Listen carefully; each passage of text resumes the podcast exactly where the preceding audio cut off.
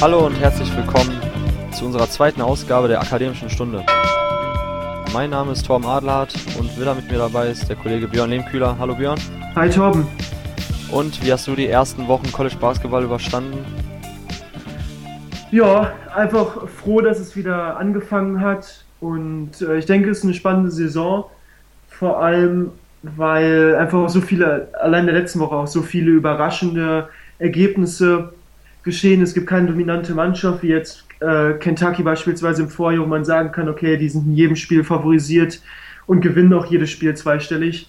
Äh, ich habe das Gefühl, dass jedes Team, auch jedes Top Ten Team zu einem beliebigen Zeitpunkt gegen ein anderes Team, gegen Mid-Major verlieren kann.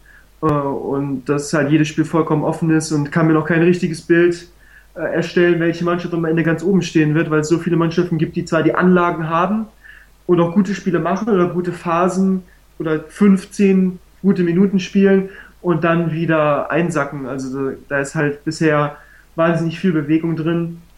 Und ich denke, es macht es aber auch ganz interessant. Ja, also da, das können wir sicherlich sagen. Die ersten Saisonwochen, Saisonwochen haben uns gezeigt, dass es in diesem Jahr keine Übermannschaft gibt, wie halt im letzten Jahr Kentucky Wildcats, die bis 38 Siege dann durchmarschieren. Wir haben Favoriten gesehen, die schon frühzeitig gestürzt sind über ähm, vermeintlich schwächere Mannschaften.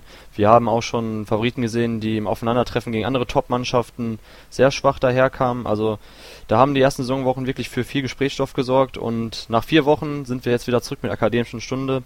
Zuerst einmal vielen Dank für das Feedback, was wir halt haben von euch, sei es über Twitter oder Facebook. Da kamen Nachrichten rein. Ähm, wir werden versuchen, die Kritik, die auch kam, ähm, hier ein bisschen mit einzunehmen. Wir werden jetzt heute mehr über die Deutschen auch reden zum Ende raus.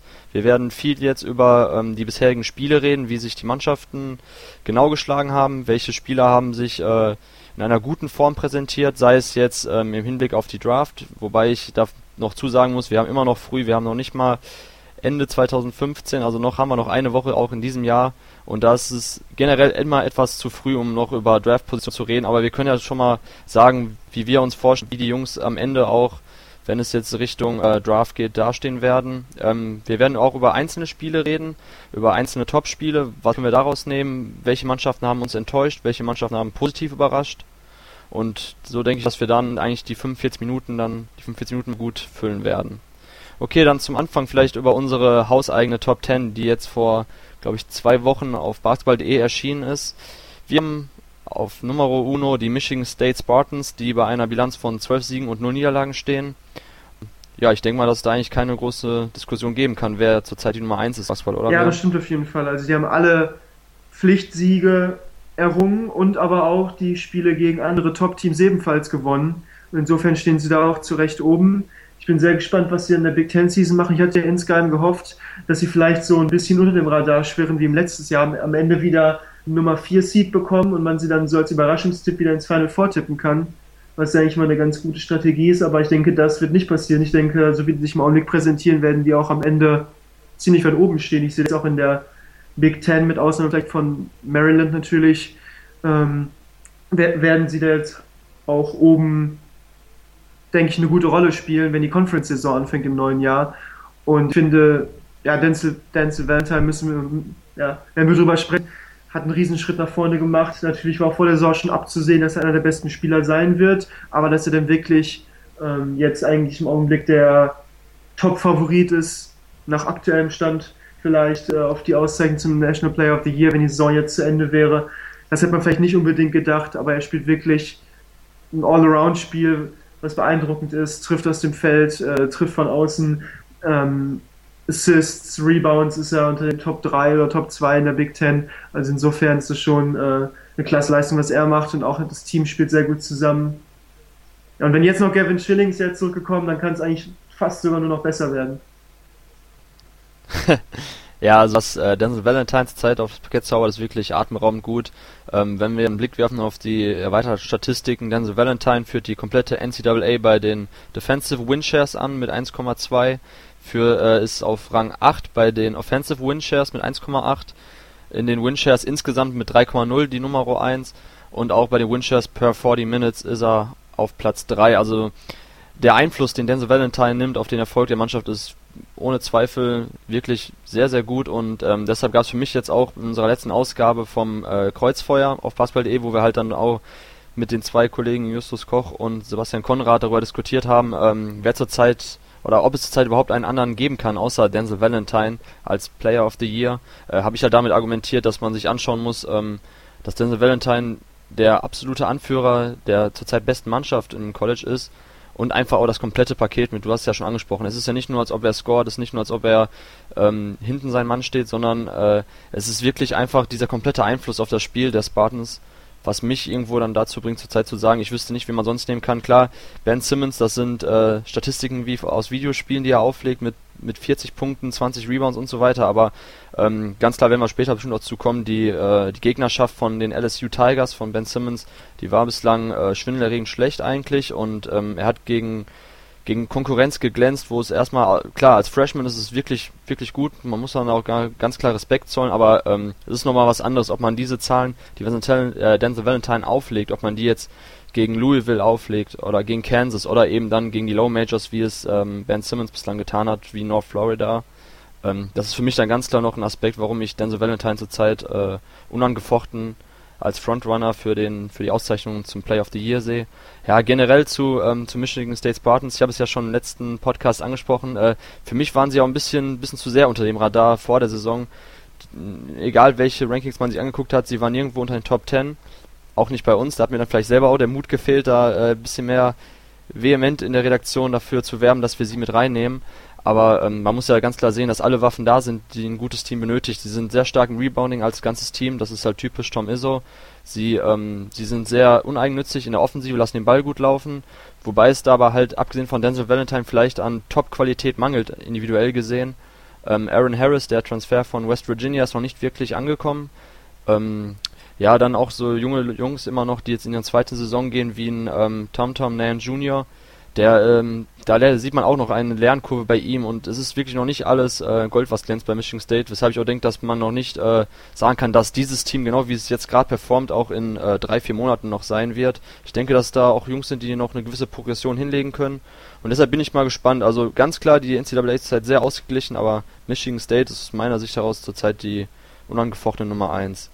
Ähm, eine Mannschaft, die abgestürzt ist in unserem Ranking von 1 auf 4 und wenn wir heute ein Ranking durchführen würden, würden sie wahrscheinlich noch weiter fallen, sind die Kentucky Wildcats. Jetzt haben sie ähm, an diesem Wochenende am Samstag gegen Ohio State verloren. Ohio State bislang mit äh, bösen Niederlagen im Gepäck, von denen ähm, nach dem Abgang von D'Angelo Russell wirklich keiner mehr gesprochen hat. So sehr sind sie unter dem Radar geflogen. Ja, und jetzt haben sie gegen Kentucky gewonnen, nachdem Kentucky auch schon gegen UCLA verloren hat. Björn, was sind deine Ansichten zu den Kentucky Wildcats zurzeit? Vor allem natürlich müssen wir dann über Scala Bissier aussprechen. Also, dass sie gegen, äh, wie schon angesprochen hast, gegen Ohio State äh, verlieren, das hätte ich echt nicht gedacht. Ohio State natürlich auch ein großer Name, äh, hervorragender Coach, viel Erfolg gehabt in den letzten Jahren, aber dieses Jahr bislang äh, unter keinen guten Stern gestanden, die Saison. Die hatten vorher aus den ersten zehn Spielen auch nur fünf gewonnen.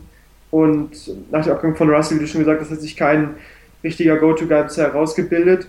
Und das war eigentlich für, für Kentucky, auch wenn es auf neutralem Boden war, glaube ich, in, in Brooklyn haben sie, glaube ich, gespielt, ein Spiel, das sie eigentlich ja. äh, hätten gewinnen müssen. Und ja, Labissière in dem Spiel wieder blass geblieben, nur zwei Punkte gemacht, eins von sieben geworfen, auch nur 20 Minuten gespielt, und das, obwohl er diesmal nicht mal Fortprobleme hatte. Aber er findet einfach im Augenblick äh, nicht äh, die Möglichkeiten, das Spiel zu beeinflussen. Defensiv kann er natürlich den einen oder anderen Wurf blocken, ganz klar, mit seinen langen Armen, mit seiner Athletik. Aber dort im 1 gegen 1, auch immer noch, wo wir letztes Mal eigentlich schon drüber gesprochen haben, was man schon in den ersten zwei, drei Spielen sehen konnte, ähm, mit ja, körperlichen Nachteilen. Und wenn man sich die Offense anguckt, ähm, ja, kommt er hauptsächlich über seinen Jumpshot, aber in, in der Zone ist er jetzt halt auch eben aufgrund seiner körperlichen Qualitäten noch nicht derjenige, der doch hochprozentig äh, abschließt. Ja, und wenn man schaut, gegen wen er seine besten Spiele gemacht hat, das war gegen NJIT, das war gegen Boston University, keinen besonders guten Gegner. Ja, und gegen die namhaftesten Teams, sag ich mal, UCLA, ähm, Arizona State, äh, Ohio State jetzt, Illinois State. Ja, das waren alles die Spiele, wo er nicht so glänzen konnte. Und das ist eigentlich meistens nicht so ein gutes Zeichen, wenn dann ähm, ja, ein Spieler die guten Zahlen auflegt gegen die schwachen Mannschaften und dann gegen die Top-Teams, sage ich mal, eher weniger Eindruck hinterlässt. Und die Saison ist auch noch lang und ich denke, dass das auch noch sich festigen wird. Er hat ja auch einige gute Eindrücke bisher gezeigt und ich glaube auch, dass Calipari versucht, ihn wirklich mehr unter der Zone oder mehr in der Zone unterm Korb spielen zu lassen, als es Labissière vielleicht äh, lieb wäre. Einfach um ihn dort ein mhm. bisschen mhm. vielleicht abzuhärten, schon mal. Ähm, am besten spielt er im Augenblick immer noch als, als, als, als Schütze aus der Mitteldistanz in der Offensive. Oder wenn er irgendwie so ein so einen Babyhook anbringen kann. Aber was ich auch als Problem sehe bei ihm, das Rebounding. Also er schafft es wirklich kaum, äh, kaum dort Rebound abzugreifen. Äh, ich glaube 3,6 Rebounds in knapp 20 Minuten oder 21 Minuten, das ist nicht wirklich viel. Das ist sogar sehr wenig für, für, für jemanden, der auf der 4 und 5 spielt. Und das ist sicherlich ein Grund, warum Kentucky bisher etwas hinter den Erwartungen zurückbleibt. Es ist natürlich nicht nur Labassiere, der dort schuld ist, auch ähm, in anderen ja, Mannschaftsteilen ist es nicht so gelungen, Abgänge äh, zu verkraften. Ähm, Briscoe und Murray, Murray ist in dem spezifischen Spiel natürlich mit 33 Punkten schon eine gute Leistung gemacht, aber auch die spielen jetzt nicht Spiel für Spiel auf einem konstant hohen Niveau, sondern immer wieder ihre besseren Spiele und dann wieder schwächere Spiele und gerade, gerade im Frontcourt natürlich ist noch deutlich Luft nach oben. Ja, also ähm, ich habe gerade nochmal kurz nachgeguckt. Skerle bisher legt zurzeit, äh, hat eine Rebound Percentage von unter 10%, 9,3 war das. Äh, das ist unterirdisch schlecht, also das ist nicht zu entschuldbar für einen Big Man mit dem Talentlevel wie Skyler bisher. Er ist einfach, ähm, ja, wie du schon angesprochen hast, er bezieht falsche Positionen, boxt nicht richtig aus, geht auch halbherz zu den Rebounds, also da blinken gerade die äh, Warnlampen ziemlich grell in den ähm, Front Office der NBA Scouts. Einfach äh, weil, weil man sich fragt, wie Labis, äh, Labissiere, wenn er schon auf dem College-Niveau und klar, er ist Freshman, aber bei dem Talent, dem ihm bescheinigt wird, muss er auch schon als Freshman einen Impact haben am defensiven Ende, wenn es dann eben auch um Defensiv-Rebounds geht und um äh, Pick-and-Roll-Defense und äh, auch seine Help-Side-Defense, da ist wirklich noch sehr viel Luft nach oben. Jetzt haben wir schon eine gewisse Sample-Size, sind schon jetzt genügend Spiele äh, absolviert, Weshalb wir jetzt schon sagen können, dass das die Punkte sind, die in den nächsten Monaten genau beobachtet werden müssen bei Labissier, ob er da Fortschritte macht und die müssen auch wirklich schon signifikant sein, weil da hat er zurzeit noch arge Probleme. Ja, ansonsten bei Kentucky, was ich sehe, ist halt ähm, ja diese Imbalance zwischen äh, Outside-Shooting und wie man innerhalb der Zone agiert. Man ist eins der besten Teams, wenn es darum geht, effizient äh, in unmittelbarer Korbnähe abzuschließen. Ähm, aber man nimmt nur, man hat bis jetzt 182 Dreier genommen, das ist Rang 275, äh, getroffen davon 29,7 Prozent, das ist Rang 313, also das ist schon, das ist schon, schon sehr schlecht. Da sieht man eben, dass man versucht, klar, man hat die Waffen, ähm, mit Tyler Eulis, mit Jamal Murray, mit Isaiah Briscoe, das sind alle Jungs, die den Drive anbringen können. Und das ist natürlich auch das bevorzugte, ähm, probateste Mittel im System von John Calipari, dass er eben versucht, äh, am Perimeter das ist ja eine Dribble Drive Motion Offense, woran ich jetzt gerade auch noch für den Artikel von Basketball.de noch gerade dran sitze, habe ich nochmal rausgesucht. Das ist eben dann halt, sie versuchen eben die Gaps, die Lücken am Perimeter eben durch äh, verschiedene Laufwege zu eröffnen, damit die Jungs da reinstoßen können mit ihren Drives. Aber zurzeit ähm, ist das noch zu oft kopflos, auch die Turnover-Anzahl. Das ist bei, bei, bei Kentucky hat man das Gefühl, dass da wirklich noch nicht irgendwie die Räder ineinander greifen. Ähm, weshalb ich glaube, dass da noch wirklich Arbeit vor ihnen liegt und ähm, sie sind weit davon entfernt, ein, äh, ein absoluter Top-Spitzenkandidat auf den Titel zu sein. Da fehlt es wirklich auch noch offensiv an allen Ecken und Kanten und von da bisher muss mehr kommen. Aber ist immerhin, uns soll es nicht stören. Wir freuen uns ja, wenn wir eine ausgeglichene Top-Gruppe in der NCAA haben, zu der auch meiner Meinung nach jetzt mittlerweile Oklahoma State zählt. Äh, Oklahoma, sorry, nicht Oklahoma State, sondern Oklahoma natürlich. Ähm, die sind noch ungeschlagen, genauso wie äh, Xavier. Was sagst du denn von den von den ungeschlagenen Teams, die wir jetzt noch haben in der Spitzentruppe? Äh, Xavier natürlich, äh, Würdest du sagen, das sind Teams, mit denen man jetzt auch noch rechnen kann im weiteren Verlauf der nächsten Wochen, dass sie erstmal ungeschlagen weiterkommen? Äh, ja, auf jeden Fall. Also ich denke, ähm, gut, Oklahoma, die haben natürlich einige schwere Spiele direkt im Januar auf dem Programm. Ich glaube, jetzt haben wir auch im Kreuzfeuer diskutiert, welche Mannschaften da noch am längsten ungeschlagen bleiben.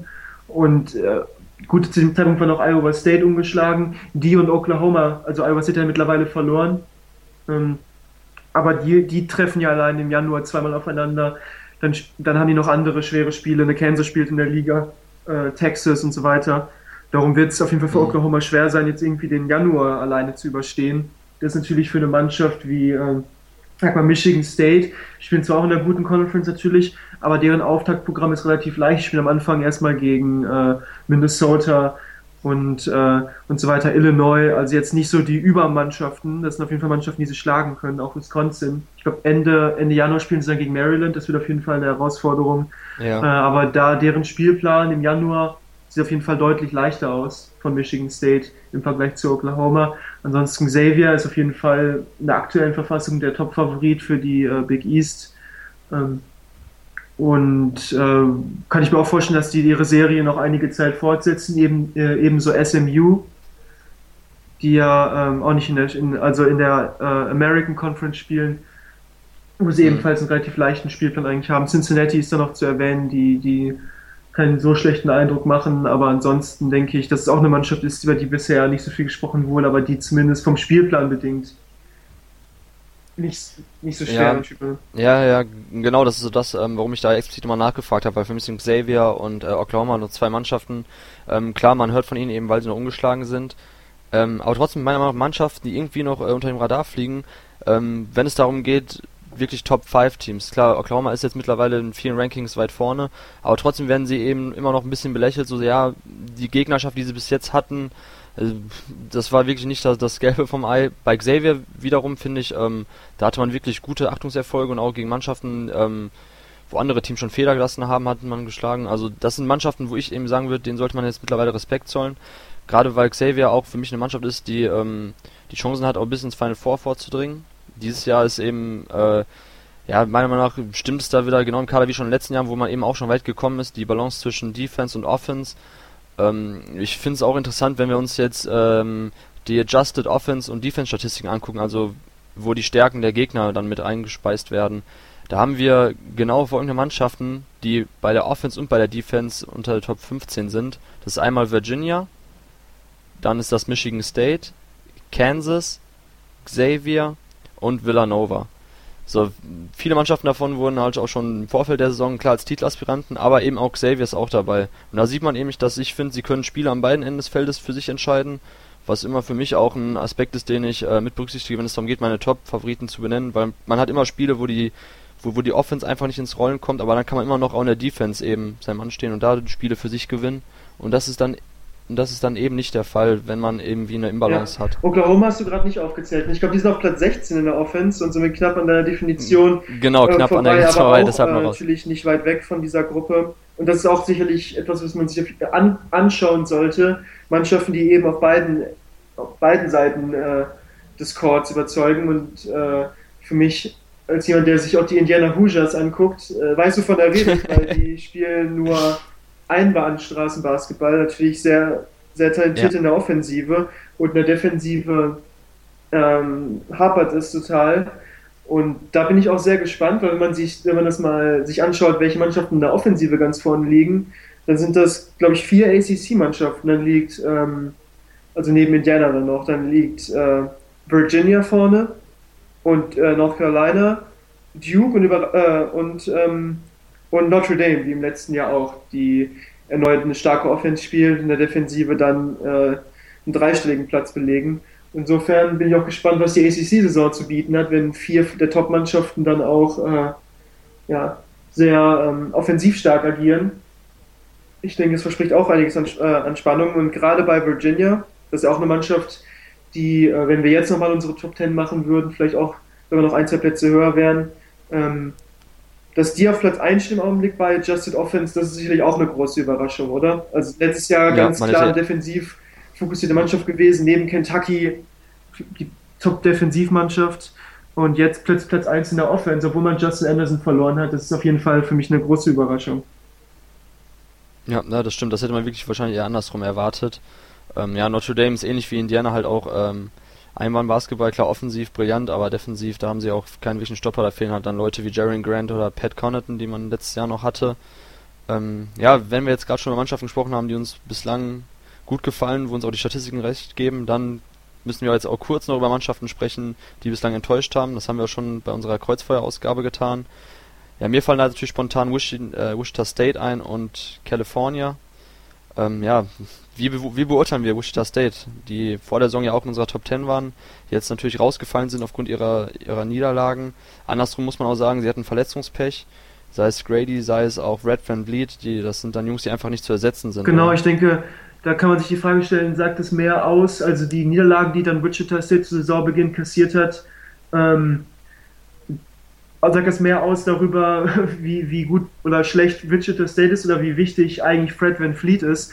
Das merkt man ja häufig erst, wenn ein Spieler fehlt, wie wichtig er ist. Ja. Und er ist einfach unfassbar wichtig als Kopf der Mannschaft. Ich meine, äh, mit Ron Baker haben sie noch einen zweiten All-American-Spieler, aber der kann natürlich nicht gleichzeitig das Scoring und dann den äh, kompletten Spielaufbau in einer Person übernehmen. Seine Turnover sind da auch noch umgegangen, konnte natürlich nicht so effizient spielen, wie er das sonst tut, wenn er abseits des Balles agiert oder als sekundärer Ballhändler. Und da ähm, ist für Glackers Fred Van Vliet einfach nicht zu ersetzen. Und ich denke, wenn sich die Mannschaft einspielt, wenn, wenn er gesund bleibt, ist es eine Mannschaft, mit der ich trotzdem rechnen würde. Aber ich glaube, die haben sich jetzt in eine so schlechte Position gebracht, ähm, in der Non-Conference durch die Niederlagen, als Van Vliet verletzt war, dass sie dann fast in, vielleicht ihre Conference dann äh, schon gewinnen müssen. Ja, und äh, das glaube ich nicht, ne? wenn wir bedenken, dass bei den äh, Northern Iowa spielen, die trotz des Verlustes ihres äh, Starspielers Seth Tuttle ähm, sehr gute Leistungen bis jetzt gezeigt haben, auch die richtigen Ergebnisse eingefahren. Ne? Man denkt nur an, die, an den Sieg gegen äh, North Carolina zum Beispiel. Äh, da glaube ich dann schon, dass Wichita State es wirklich schwer haben wird, auch die eigene Conference zu gewinnen. Das wird dann halt ein äh, Kopf-an-Kopf-Rennen gegen Northern Iowa und äh, ja, da bin ich mal gespannt. Ähm, ansonsten California angesprochen. Äh, ist California wirklich so, wie wir gesagt haben, zu viele Köche verderben den Brei? Ja, da muss man wirklich abwarten. Also ich meine, die haben viel Talent in der Mannschaft und ich will auch sagen, dass jetzt Ivan Rapp und Jalen Brown, die beiden Freshmen, jetzt nicht enttäuschen oder so. Also die spielen jetzt, die, die reißen jetzt nicht alles auseinander, aber die spielen jetzt auch nicht äh, total schlecht oder so. Und dass es denen trotzdem nicht gelingt, äh, so, so richtig Feuer zu machen, ähm, naja, da weiß nicht, ob es irgendwie Coaching ist, ob sich manchmal einfach noch nicht gefunden hat. Und ich denke, die Pac-12 ist doch sehr ausgeglichen besetzt und da müssen sie schon äh, wirklich in den nächsten, die nächsten ein, zwei Wochen, bevor die Pac-12-Saison losgeht, äh, die Zeit nutzen, besser wirklich zueinander zu finden, besser in Form zu kommen, besser ihre Identität zu definieren, weil sonst ist es eine Liga mit, mit Arizona, Utah spielt, ähm, spielt stark, also die haben einige gute Eindrücke hinterlassen, haben jetzt auch gegen Duke gewonnen, ähm, Pöltl spielt auf einem sehr, sehr hohen Niveau. Also es ist auch keine Liga, wo es jetzt sehr einfach wird, äh, für California automatisch ins Turnier einzuziehen. Ähm, auch andere Mannschaften. Ich meine, wenn man sich jetzt, wir haben ja eben über diese Rankings gesprochen, bei CanPom anschaut, wo äh, California da im Augenblick steht, da muss man so ziemlich weit runter scrollen, auf Platz 52. Und vor ihnen steht aus der, allein aus der eigenen Conference noch äh, Arizona State, Oregon State, Colorado, ähm, Utah, UCLA, USC, Oregon. Ähm, also, das, äh, und, und, äh, also das wird natürlich nicht einfach dann äh, auch in der Liga zu bestehen, wenn sie nicht noch einen Gang hochschalten. Ich traue ihnen das zu, ich traue ihnen auch zu, dass sie dann äh, sich noch deutlich steigern können. Aber Brown spielt vielleicht auch ein bisschen, ja, also er spielt ja auch viel auf der 4 und dann vielleicht auch ein bisschen out of position. Und so richtig überzeugen, also ihre, ja, Top 10 Platzierungen konnten sie auf jeden Fall keinesfalls bisher äh, untermauern, was wir auch schon befürchtet hatten in unserem letzten Podcast. Ja, ja, also da waren wir dann vielleicht, also du hast uns ja gewarnt, aber dann zumindest äh, ich und Niklas waren dann vielleicht etwas geblendet von dem immens hohen Talentlevel, das in der Mannschaft ist. Ähm, zu Jalen Brown, vor der Saison wurde ja noch diskutiert, äh, vielerorts, ob Jalen Brown oder Brandon Ingram wer der bessere äh, Ring Prospect für die NBA ist. Äh, ich war schon, mir schon sehr früh sicher, dass das Brandon Ingram ist. Das haben die ersten Wochen ja auch eindrucksvoll bewiesen, weil äh, Jalen Brown, okay, vielleicht spielt er etwas out of position, zu sehr auf der 4. Er ist ein sehr athletischer, bulliger äh, Flügelspieler, aber andersrum, äh, seine Entscheidungsfindung gefällt mir gar nicht. Ähm, er verlässt sich viel zu sehr auf den Dreier, nimmt zu viele Dreier. Man hat bei Jalen Brown zuweilen das Gefühl, bei den Spielen, die ich gesehen habe, äh, dass er lieber wirft, bevor er den Ball weiterpasst, weil er nicht weiß, wann er das nächste Mal wieder eine Chance kriegt, äh, abzudrücken. Und von daher auch seine Quoten aus dem Feld dann halt 26,5% von der Dreierlinie, 46,7% äh, aus dem Zwei-Punkte-Land. Das ist alles, ähm, das ist schon irgendwie meiner Meinung nach ein Zeichen dafür, dass er eben nicht der teamdienlichste Spieler ist, sondern zu sehr auf seinen eigenen Abschluss noch schaut. Vielleicht kommt das dann noch mit der Zeit, wenn er, ähm, wenn er lernt, seinen Mitspielern zu vertrauen, dass er dann lernt, dass er den Ball auch wieder bekommt, wenn er ihn mal abspielt. Ähm, zurzeit ist es aber zu sehr auf das eigene Scoring äh, bedacht. Und das würde ich dann auch schon Jalen Brown definitiv ankreiden. Äh, dazu kommt noch auch eine Freiwurfquote von 61,8%. Also da bin ich zurzeit dann wirklich skeptisch, was, ähm, was seinen Impact ähm, in der NBA anbelangt, inwiefern er da wirklich durchstarten kann, muss man mal abwarten. Zurzeit würde ich sagen, dass, ähm, dass bei California weiterhin noch nicht wirklich so die Rollen verteilt sind, dass die Spieler erst noch zueinander finden müssen. Aber klar, wenn die Mannschaft, wenn es offensiv Klick macht, so dann, dann sind sie einfach auf fünf Positionen ähm, gefährlich zu scoren. Und das ist dann halt auf jede Verteidigung irgendwie schwer zu stoppen. Ja, das spiegelt sich ja auch wieder abwarten. in Assist-Zahlen, wo sie im unteren Drittel rangieren in der NCAA. Ja, und da, da läuft dann der Ball zu wenig, wenn halt alle Individualkönner ähm, selbst versuchen, es an sich zu reißen. Ne? Das ist ganz klar. Das ist das ja, Gegenteil genau. von dem, was Michigan State dann macht. So schaut's aus. Okay, dann haben wir jetzt schon ein bisschen über die Teams gesprochen, die es in unserer Top 10 zurzeit sind oder beziehungsweise die rausgeflogen sind aus unserem Preview-Ranking. Ähm, da kommen wir jetzt kurz eine Art ja, ich möchte nicht sagen Draft Big Board, aber zumindest, dass wir jetzt schon mal kurz schauen, wie haben sich die Top Prospects in den ersten Wochen geschlagen, äh, welche Eindrücke haben wir erhalten jetzt nach den ersten vier, fünf Wochen, sind eben genügend Spiele meiner Meinung nach schon äh, absolviert, um jetzt ein, eine valide Aussage darüber zu treffen. Ähm, ja, dann fangen wir doch vielleicht an, mal kurz nochmal über Ben Simmons zu reden. Wir haben natürlich schon in unserem ersten Podcast viel über ihn geredet. Äh, ja, er konnte die ersten Eindrücke eigentlich ähm, bekräftigen, oder? Die Frage, die jetzt immer noch bleibt und warum überhaupt, glaube ich, diskutiert wird, ob Simmons der Number One Pick ist und ob er wirklich zu in die moderne NBA passt, ist nämlich sein Wurf. Er hat bislang immer noch, glaube ich, zwei Würfe erst genommen von, äh, von jenseits der Dreierlinie, einen davon getroffen, aber er hat quasi den Dreier komplett abgeschworen. Die Gegner äh, sinken jetzt schon sehr tief ab, das sieht man, wenn er halt, ähm, wenn er halt den Ball im Halbfeld äh, bekommt, oben äh, einen Angriff starten will, dann lässt sich die Verteidigung schon sehr tief sinken. Beim Pick and Roll wird ständig unter den Block gegangen. Ja, man möchte fast als Zuschauer dann schreien, jetzt nur noch mal endlich den verdammten Dreier. So. Äh, er, scheint auch kein Vertrauen in den Wurf zu haben. Wie erklärst du dir das? Ähm, ist das vielleicht auch eine Ansage vom Coach, dass er sagt, nee, du musst wirklich immer zum Korb ziehen, du bist einfach zu athletisch, die Jungs können dich nicht aufhalten, selbst wenn die unter jedem Block gehen oder so, so tief absinken? Das ist eine sehr gute Frage, das frage ich mich auch. Ich kann mir nicht vorstellen, dass ein Dreier so äh, nicht existent ist, dass er ihn nicht mal versuchen sollte. Also er wird sicherlich jetzt, wenn er schon so wenig wirft, auch so wenig freie Dreierchancen nimmt, ähm, ich jetzt natürlich kein großes Vertrauen darin haben, das ist ganz klar, weil man denkt sich, wie du schon gesagt hast, manchmal jetzt äh, ist er vollkommen frei, jetzt, äh, jetzt wirft doch mal. Ähm, mhm. Und eigentlich ist es eigentlich ein Phänomen, was man fast nur also von der Highschool erkennt oder aus dem Jugendbetrieb, ähm, wo einfach Leute so talentiert sind oder so viel besser im Zug zum Korb, in ihrer Athletik, in ihrem Ballhandling, Größe, das ganze Paket, dass sie dort einfach keine Dreier werfen müssen und weil die einfach zum Korb gehen können. Jederzeit. Ne? Und das kennt man ja aus dem College nicht. Also die meisten Spieler, die da keine Dreier können, dann sinken die Leute halt ab und nehmen denen sozusagen so viel ihrer Offense, dass sie dann halt nicht mehr effizient gucken können. Das ist bei Ben Simmons ja nicht der Fall. Auch wenn er nicht mal den Anschein macht, einen Dreier zu werfen oder auch lange Zweier zu werfen, nimmt ja auch keine Mitteldistanzwürfe so wirklich. Also vielleicht jeder zehnte Wurf von ihm ist vielleicht ein Mitteldistanzwurf. Ähm, dann trotzdem gelingt es ihm ja hochprozentig zu punkten, zum Ring zu kommen oder zumindest, wenn er, wenn er so viel Platz lassen, dann den Pass zu spielen. Und das, obwohl er einerseits ja, werfen gelassen wird und auch jetzt nicht gerade davon profitiert, dass äh, seine Mannschaft ihm riesen Freiräume eröffnet. Das macht es eigentlich noch umso beeindruckender, wie er in der Offensive agiert. Ähm, ja, ich bin gespannt, was da noch kommt. Also ich würde natürlich wünschen, dass man mal diese Facette seines Spiels sieht, weil es uns auch vielleicht mehr verraten würde, wie der nächste Schritt wird, weil es ja selten, ja, er ist ja, ist ja de facto eigentlich ein Perimeter-Spieler, weil er häufig einfach mit dem, mit dem Gesicht zum Korb spielt als Point Forward. Es ist natürlich schwierig, ihn da in irgendeiner ähm, irgendwie eine Schublade zu drücken. Aber ich will gerne mal sehen, wie sein Sprungwurf auch funktioniert. Also das ist auf jeden Fall eine Sache, die Neugier füllt, aber auch davon abgesehen natürlich dennoch weiterhin unfassbar gut. Seine Statistiken sprechen für sich. Der beste Rebounder immer noch im Land. Macht trotzdem noch fast sechs Assists pro Spiel. Und ja, ich, ich hoffe einfach, dass ich, dass sich LSU fängt, dass wir ihn vielleicht auch zumindest mal ein Spiel dann im NCAA Tournament äh, zu sehen bekommen. Das ist nämlich mal mit die große Frage. Und das, obwohl du es eingangs angesprochen, sie bisher nicht so einen wirklich starken Spielplan hatten und Sims aus einer Zahl aufgelegt hat gegen nicht so gute Gegner. Strength of Schedule ist im mhm. Augenblick Platz 287 äh, von 350. Ja, also nicht so, dass sie da ihre, ähm, ihre Niederlagen, äh, ich glaube fünf sind es, oder? Kass Der aktuell kassiert ah. kassiert haben gegen, gegen nur Dukes und Kentuckys und so weiter, sondern ähm, die haben es wirklich nicht gerade im Ruhm bekleckert bisher, äh, LSU.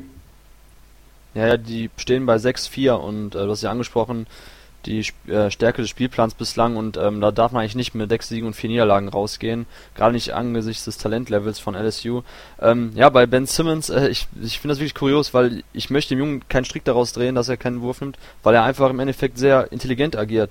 Er nimmt 54% seiner Würfe in unmittelbarer Korbnähe und trifft davon 75%. Das ist einfach absolut effizient so. Und wenn er der Meinung ist, bevor ich jetzt hier die Dreier nehme, die vielleicht durchschnittlich bis unterdurchschnittlich treffe, dann ziehe ich einfach zum Korb, einfach weil ich weiß, dass ich dran vorbeikomme. Oder ich sage, oder der Coach sieht selber, okay, ich muss den Jungen einfach in Post abschicken, weil er einfach seine Gegenspieler überpowert, einfach ein sehr softes Wurfgelenk hat bei, ähm, bei, bei, bei, bei kurzen Jump Hooks und so weiter. Das ist einfach meiner Meinung nach Intelligenz so. Und da möchte ich Ben Simmons jetzt auch irgendwie nicht äh, das als Schwäche auslegen, dass er momentan einfach intelligent agiert und einfach den effizienteren Abschluss nimmt. So, das ist so, das ist so das, was wir sehen wollen, auch in der NBA. Dass, dass Spieler intelligent agieren, die effizienten Abschlüsse nehmen und nicht einfach äh, aus einer Dreierdistanz, aus einer Zweidistanz losballern, was zum Beispiel auch jetzt ähm, gegen Duke Brand, Brand Ingram zum Schluss gemacht hat, wo, wo, wo ich echt erschrocken war, als er dann einen sehr, sehr schlechten Midrange-Jumper genommen hat. Ähm, so, das, das macht Ben, ben Simmons einfach nicht. Er agiert zurzeit einfach intelligent so. Und klar, als NBA-Scout, ich möchte wissen, so kann der Junge die Dreier treffen, so.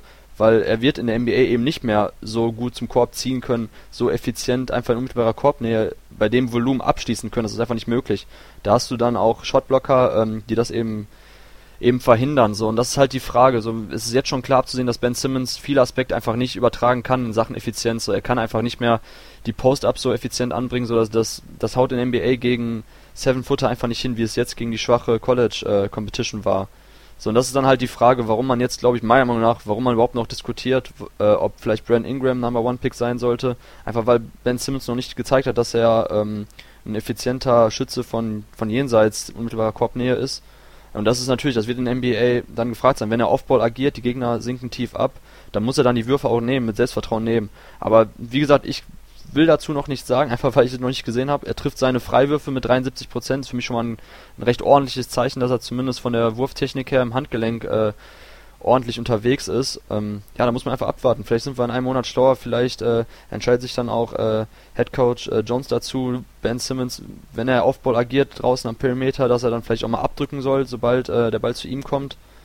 Da müssen wir dann mal schauen, äh, wie sich das in den nächsten Wochen entwickelt. Stand jetzt bin ich einfach der Meinung, dass wir ähm, nachdem wir das, was wir gesehen haben, einfach davon ausgehen müssen, dass Ben Simmons aufgrund seines immensen Talentlevels aufgrund seines besonderen Skillsets definitiv ein Number One Pick wert wäre. Er ist meiner Meinung nach Stand jetzt noch immer, ähm, besitzt er mehr Potenzial als Brand Ingram. Also wenn beide Best Case mäßig einschlagen in der NBA, dann ist für mich Ben Simmons ein absoluter Franchise-Player und Top 5 Superstar in der NBA und Brand Ingram hat vielleicht auch das Zeug dazu, ich würde ihn aber halt eine Stufe da tiefer sehen, definitiv All-Star-Potenzial. Und deshalb ist für mich Ben Simmons Stand heute jetzt immer noch der Number One Pick. Ähm, aber dann kommen wir halt jetzt kurz noch zu Brandon Ingram, den wir jetzt schon angesprochen haben. Ähm, wie hast du ihn jetzt in den ersten Spielen bei Duke gesehen? Ja, er hatte sicherlich seine, äh, seine Höhen und Tiefen bisher, aber ich denke, das Talent, wovon die Rede war, das hat er unter Beweis gestellt. Nicht nur seine physischen Voraussetzungen mit seiner, mit seiner Länge, die er da hat, 2,8 Meter, acht, lange Arme und dann seine flüssigen Bewegungen, verbunden mit seinem Ballhandling, wo es ihm dann gelingt, häufig äh, in die Zone zu gelangen und dort natürlich einfach per Fadeaway oder mit, sag ich mal, ähm, ja, so einem, so einem, einfach über seine Gegner, Gegenspieler drüber zu werfen, weil sie viel kleiner sind als er. Das Ballhandling kann man kann sicherlich mhm. auch noch ausbauen, also wenn er da noch weiter daran arbeitet, wird ihn das sogar noch gefährlicher machen. Aber er besitzt einfach diese Fähigkeiten, seinen, seinen Schuss ähm, und, und seine ganze Variabilität.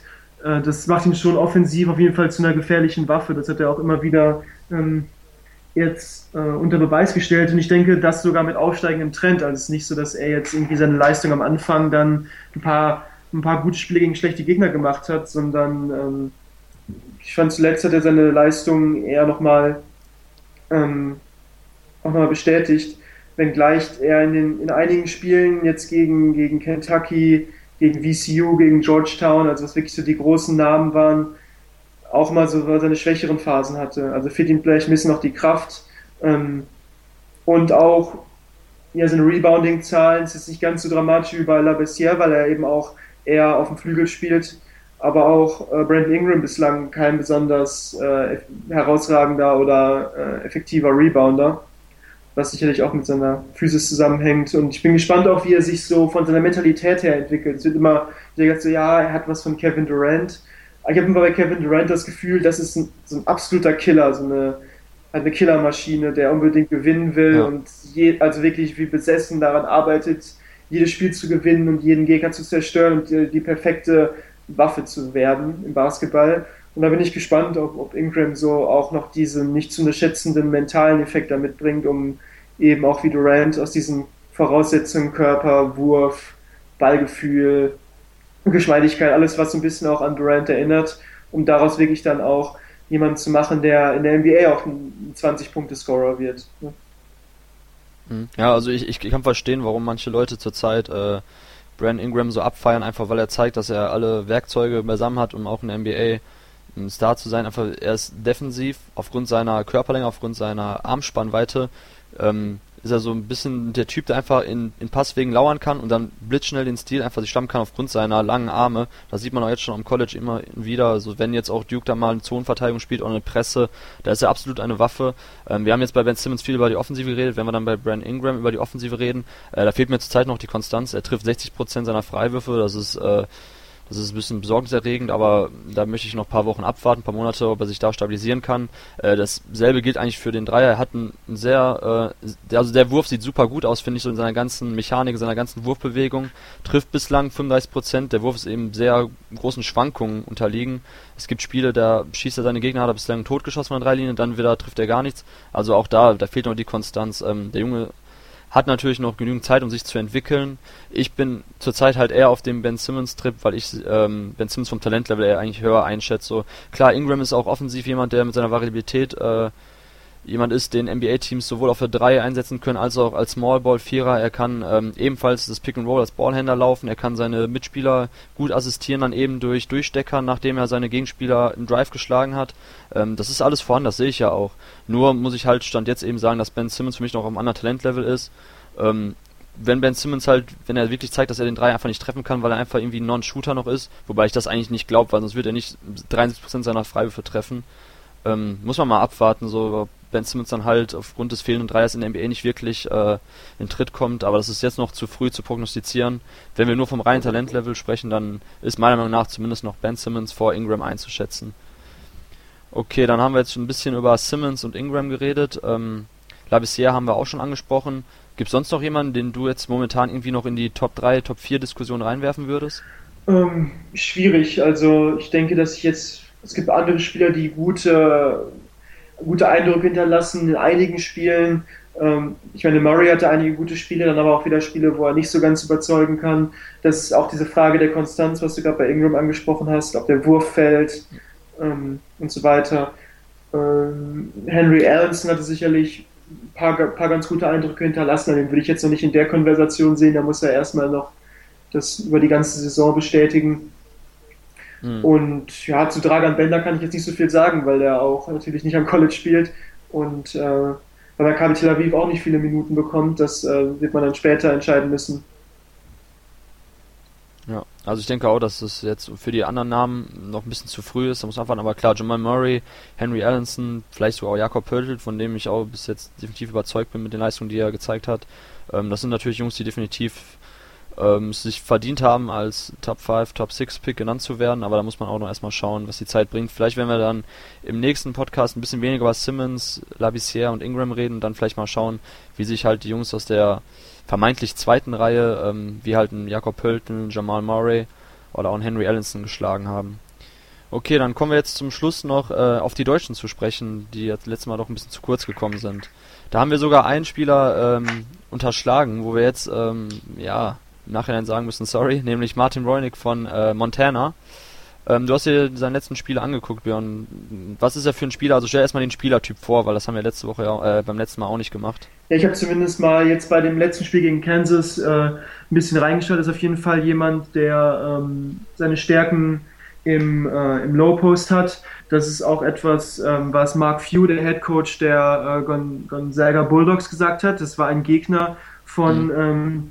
Von Martin Bräunig und Montana, äh, gegen die er ein wirklich gutes Spiel auch gemacht hat, 20 Punkte gegen Gonzaga und die haben bekanntlich ja eine der besten Frontlines überhaupt äh, im College Basketball mit, mit äh, Sabonis, ähm, Karnowski, mit, äh, mit Kyle Wilcher und dort hat er 20 Punkte gemacht und äh, das, das meinte Mark Few, einer der besten äh, Low-Post-Spieler, auf die wir in der ganzen Saison treffen werden.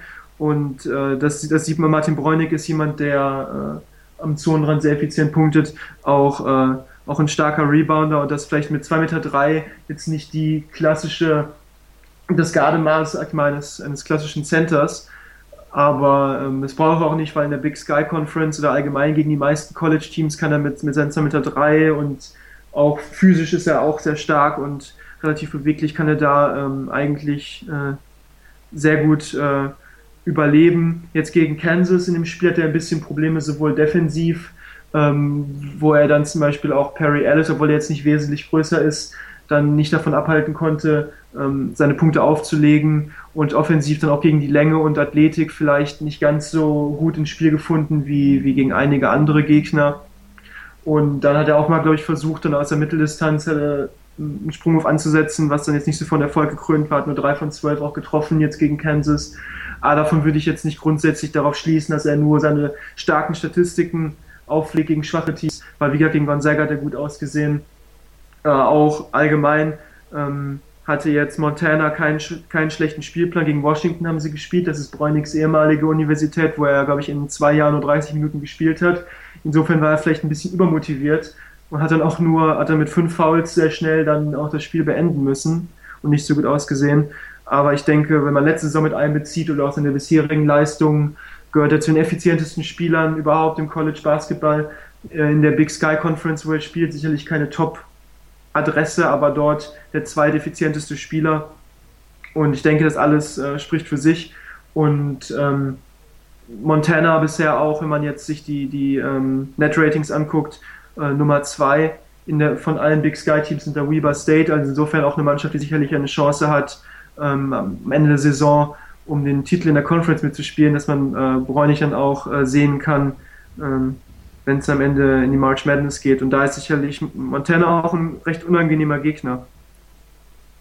Ja, also ähm, das war nicht grundlos, denke ich mal, dass Montana sich auch so einen harten Schedule am Anfang äh, dafür entschieden hat zu nehmen. Man hat direkt gegen Boy State angefangen, für mich eine Mannschaft, die auch etwas unter dem Radar ist, aber absolutes äh, Potenzial hat, zu einem der Cinderella Stories zu werden, sofern man sie überhaupt noch als Cinderella dann bezeichnen kann später im äh, NCAA Tournament mit Jungs wie äh, James Webb, Nick Duncan, Anthony Drimmage, sehr gute Mannschaft. Da hat äh, Bräunig auch 21 Punkte aufgelegt. Dann gegen North Dakota State 28 und 12 Rebounds, also die Zahlen sind wirklich sehr gut. Ich habe von ihm leider noch kein Spiel gesehen, deshalb kann ich äh, dazu keine validen Aussagen treffen über sein Spiel dieser Saison. Aber ähm, ganz klar, die Zahlen sprechen schon Bände. Er ist dann der Go-To-Guy eben im Low Post.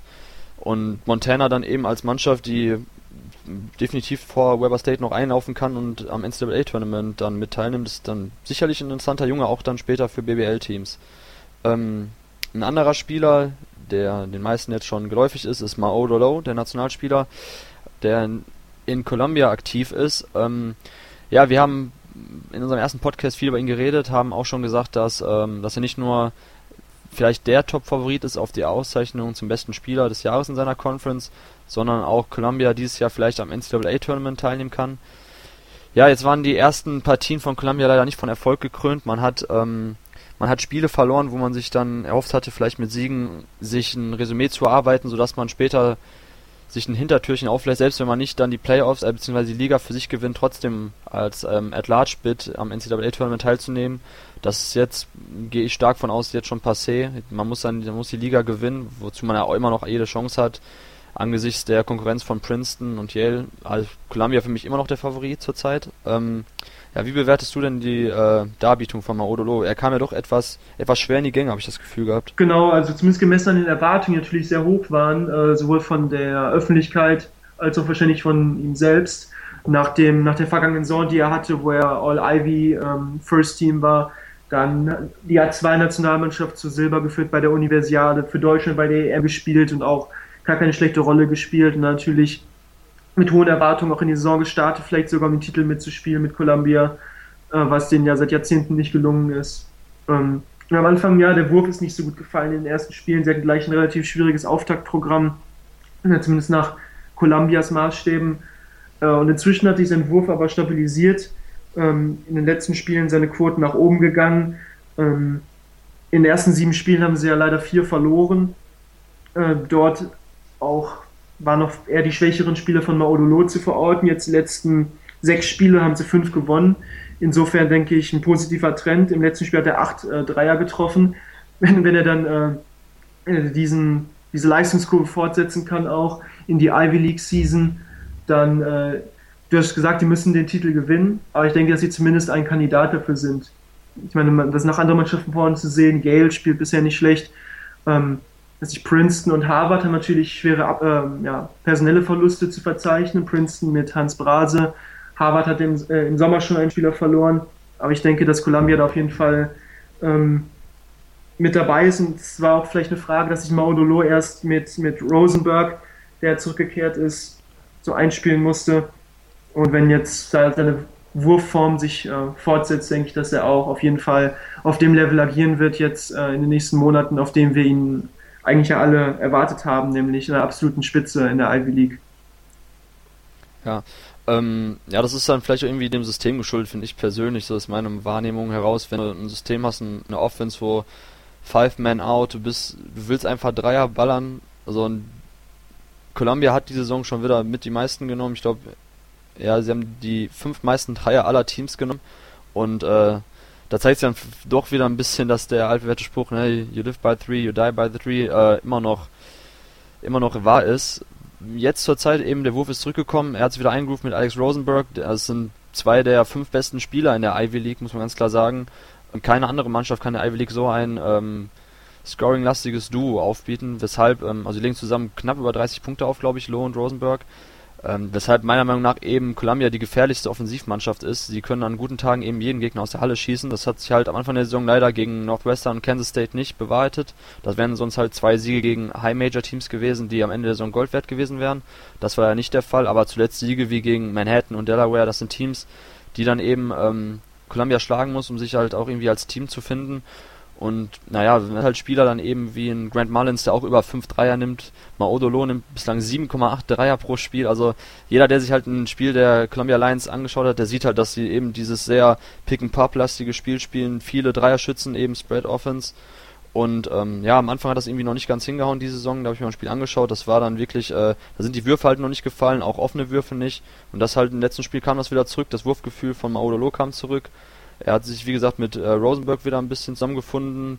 Die Stärken beider sind jetzt ein bisschen, bisschen mehr komplementär wieder zueinander. Und äh, deshalb ist für mich Konami-Mannschaft, mit der zu rechnen ist. Und ich habe es nicht abgeschrieben, dass wir Maodolo dieses Jahr beim NCAA-Tournament sehen werden.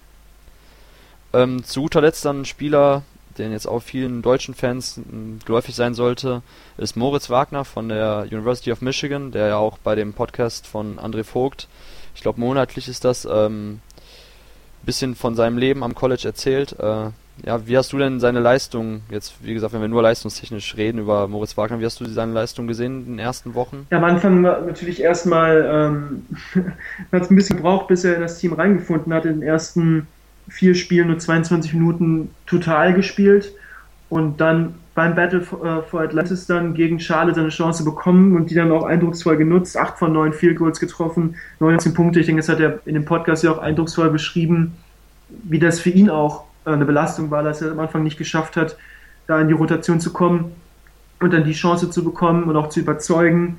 Und äh, seitdem ist er ja auch, gut, mal spielt er mehr, mal spielt er weniger, aber zumindest Teil der Rotation. Hatte dann ja in den folgenden Spielen auch gegen, gegen Texas, gegen NC State, ähm, ja auch ganz solide Leistung abgeliefert. Ähm, er ist natürlich keiner für die, die da jetzt Plays laufen, aber das meiste über Caris LeVert, der sicherlich zu den besten Spielern auch im College Basketball gehört, der den Ball viel in seiner Hand hat und kreiert. Ähm, sie suchen jetzt ja Wagner nicht besonders viel, dass, dass, dass sie ihn dann im Mittelpunkt der Offensive stellen. Es ist eher so, dass er dann im, im Fluss des Spiels seine Chancen bekommt, durch Stecker oder im, im Pick and Roll, dass er, dass er mal ein Wurf für ihn abfällt, viel auch in Korbnähe. 19 ähm, von 30 aus dem Zwei-Punkte-Bereich, das ist sicherlich gar nicht schlecht. Spielt damit viel Energie. Ähm, ja, die andere Seite ist natürlich, dass er viele Fouls kassiert, also manchmal 40 Minuten hochrechnet bisher seine, äh, seine, seine Statistiken. 5,9 Fouls pro 40 Minuten ist natürlich relativ viel. Ähm, ebenso eine 2,7 Ballverluste. Ähm, da ist er sicherlich dann noch, muss er noch routinierter werden. Da, ähm, das ist aber auch sicherlich seiner Erfahrung geschuldet und ich denke, dass er da große Fortschritte macht, mit jedem Spiel besser wird. Und wo er auf jeden Fall besser werden muss, auch das Rebounding, wenn man hier pro 40 Minuten sich das anguckt, 6,8. Ähm, sind jetzt, äh, ist keine überragende Zahl, das hat er auch selber gesagt, dass das eigentlich sein Ziel ist, mehr Rebounds zu holen, weil im Spiel, wo er dann so gut gepunktet hat, hat er keinen Rebound geholt und wurde damit aufgezogen. Ich denke, das hat sich auch gezeigt, dass er seitdem, ähm, ja, dass sich das als vielleicht ein Punkt offenbart hat, wo er noch mit mehr, mehr ran muss. Einfach, wenn, da werden natürlich auch die extra Einheiten im Kraftraum helfen, aber es ist natürlich auch viel Erfahrungs-, Einstellungssache und ähm, das ist ja etwas, was er sich vornehmen muss für die Big Ten Season, wo es ja eher noch schwieriger wird mit dem Rebounding, dass er da dann ordentlich dagegen hält, weil er ja auch wirklich nur einer von zwei regulären Big Men ist in der Mannschaft und obwohl er eigentlich ja auch bei, bei Alba, glaube ich, soweit ich weiß, gerne auch auf dem Flügel gespielt hat, dass er da jetzt viel unterm Korb eingesetzt wird, darum muss er das, diese Statistik sicherlich verbessern. Mhm. Ja, ist natürlich auch nie leicht für einen Spieler, ähm, wenn er mal reinkommt, Minuten sieht, und dann wieder viel gebencht wird, also dieses, dieses unkonstante, die unkonstante Anzahl an Minuten, ne? mal sind es dann drei, dann sind es wieder 20, ist natürlich auch nicht allzu leicht dann im, im, Spielfluss zu bekommen über mehrere Spiele hinweg, aber äh, als Freshman, ja auch schon im letzten Mal angesprochen, ist das äh, ganz normal, dass, dass Coaches da auch eher den Upperclassmen vertrauen und notfalls auch das System ein bisschen dahingehend umstellen, aber ganz klar, im, im Frontcourt ist äh, bei den Michigan Wolverines ist äh, in Sachen Erfahrung nicht viel los. Moritz Wagner ist nicht nur der größte Spieler, sondern ähm, alle anderen, die, die auch auf der 4 und auf der 5 spielen, sind entweder Sophomore oder Freshman. Von daher haben wir ja schon gesagt, dass, ähm, dass Coach Bayline einfach auch gezwungen ist, Moritz Wagner ins kalte Wasser zu werfen, um nämlich dann einfach auch Größe im Frontcourt aufbieten zu können. Weil man kann natürlich über, über, über eine gewisse Zeit viel Smallball spielen, aber ab und zu muss man dann eben auch sich den Qualitäten des Gegners anpassen und da eben schauen, dass man im Frontcourt ein bisschen länger aufbietet. Ähm, ja, du hast ja angesprochen, ansonsten ist es ganz klar, die, ähm, die Stars befinden sich bei Michigan im Backcourt mit Zach Irwin, mit Derek Walton oder eben dann Karis LeVert, der Star der Mannschaft. Ähm, ja, ich bin gespannt. Ich werde Michigan auch jetzt im Verlauf der ähm, Big Ten Season sowieso dann etwas mehr mir anschauen, einfach weil ich auch dann Matchups wie gegen Maryland oder Michigan State Spartans sehr interessant finde. Und dann bin ich mal gespannt, wie sich Moritz Wagner auch gegen diese, gegen diese Konkurrenz schlägt. Ähm, ja, dann wären wir jetzt auch schon am Ende unseres Podcasts angekommen. Wenn wir jetzt ein bisschen vorausblicken in die nächsten Wochen, worauf freust du dich am meisten? Sind es dann die Top-Duelle, die jetzt kommen werden? Sind es dann Spiele von äh, einzelnen Top-Prospects, die du genauer anschauen willst? Oder was würdest du jetzt unseren Zuhörern sagen, worauf sie in den nächsten Wochen schauen sollten, warum es sich lohnt, in den nächsten Wochen College Basketball sich anzuschauen? Äh, wo ich mich drauf, vor allem natürlich darauf freue, ist äh, der Start der Conference Season. Das heißt, wenn es dann für die Mannschaften aus der Big Ten gegeneinander geht, die Mannschaften aus der äh, Atlantic Coast Conference, wenn dann beispielsweise in der Big Ten dann äh, Mannschaften wie Michigan State, Michigan, Indiana, Maryland aufeinandertreffen, da sind halt dann wirklich im Wochenrhythmus oder sogar mehrmals pro Woche Topspiele garantiert, ebenso in der ACC, wenn dann North Carolina, ähm, Duke, Virginia, vielleicht auch die eine oder andere Überraschungsmannschaft dann um die Krone kämpft. Äh, das ist nicht nur ähm, Herausforderungen für die Top Prospects, über die wir gesprochen haben, wie im Brandon Ingram, der dann halt wirklich jede Woche herausgefordert wird, sondern eben auch traditionsreich aufgeladen. Und bevor, sag ich mal, die Conference-Saison losgeht, so um, um Silvester herum, bereits Louisville gegen Kentucky, so als Spiel, das man auf jeden Fall in seinem Kalender haben sollte, am 26. Dezember. Äh, zwei alte Rivalen.